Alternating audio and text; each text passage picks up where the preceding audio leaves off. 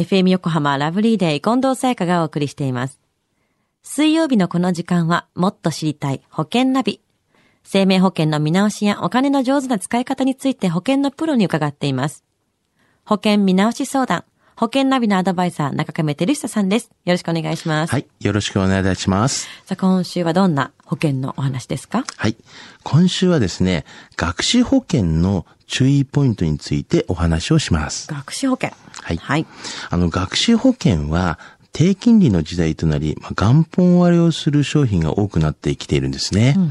あの、学資保険の元本割れっていうのはですね、支払った保険料よりも受け取る金額が少ないということなんですけども、はいあの、せっかく将来の学費の積み立てをしているのに、お金が増えるどころか減るっていうことなんですよね。ね、これどういうことなんですかね。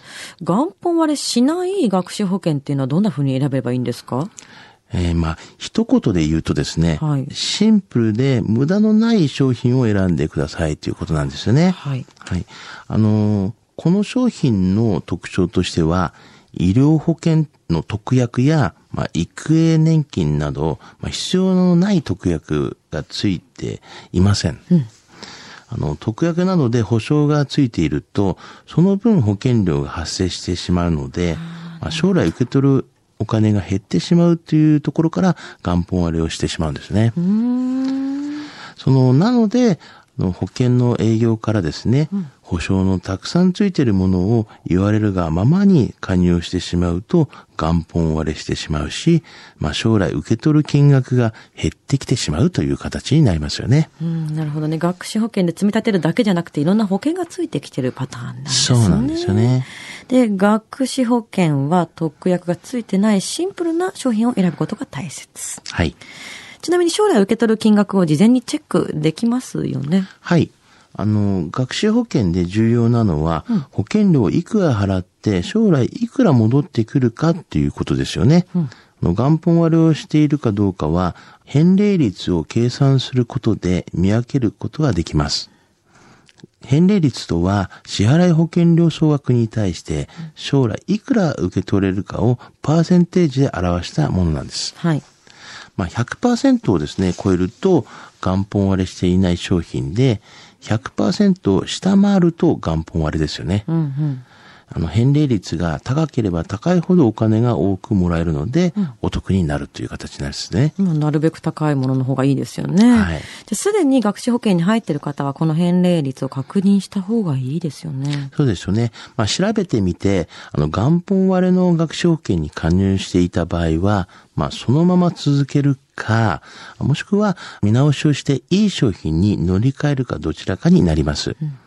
あの、学資保険の見直しは、加入して数年であれば、現在販売されている一番いい商品に乗り換えた方がお得になるケースもあるんですね。ただし、あの、一定期間続けている場合は、あの、に乗り換えた方がいいかは細かく計算してみないとわからないんですね。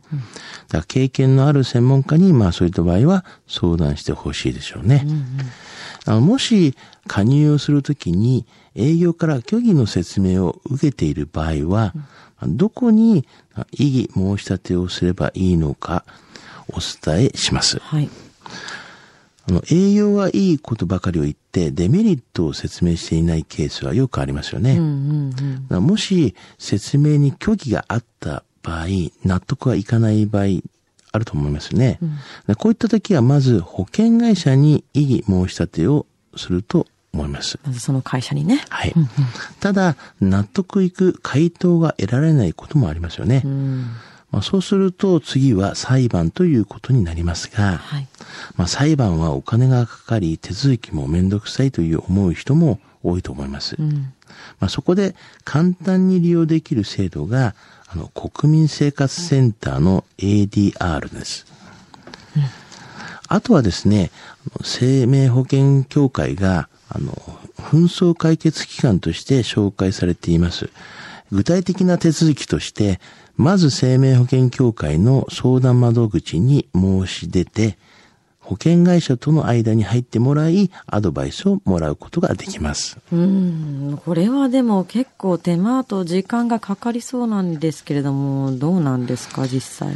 まあ実際にはですね、その競技の説明をしたか、それを証明するっていうのは結構難しいと思いますね。まあ、ただ調査などはまあしますし、まあ、結論として裁判まで発展することはありますが、まあ、かなり時間とそういうのはお金はかかりますよね。うん、そうですね。まあ、しかもこの元本割れしてるものに入っちゃってても、一定の期間ね、入っちゃって、も払っちゃってるわけだから、乗り換えない方がいい時もあるっていうのは、これも本当に計算はしっかりとしてもらった方がいい。そうですよね。そうしないようにね。はい。積み立てていくものですからね。はい。では中亀さん、今日の学資保険の話、知得指数は？ズバリ93です。93です。さあ、今日の保険の話を聞いて、保険についてもっと知りたい方、中亀さんに相談してみてはいかがでしょうか？詳しくは、FM 横浜ラジオショッピング、保険ナビ、保険見直し相談に資料請求をしてください。中亀さんに無料で相談に乗っていただけます。問い合わせは電話番号045-224 1230 045-224-1230または FM 横浜のホームページのラジオショッピングからどうぞ。そして保険ナビは iTunes のポッドキャストでも聞くことができます。過去の放送分も聞けますのでぜひチェックしてみてください。もっと知りたい保険ナビ。保険見直し相談。保険ナビのアドバイザー、中亀照久さんでした。ありがとうございました。はい、ありがとうございました。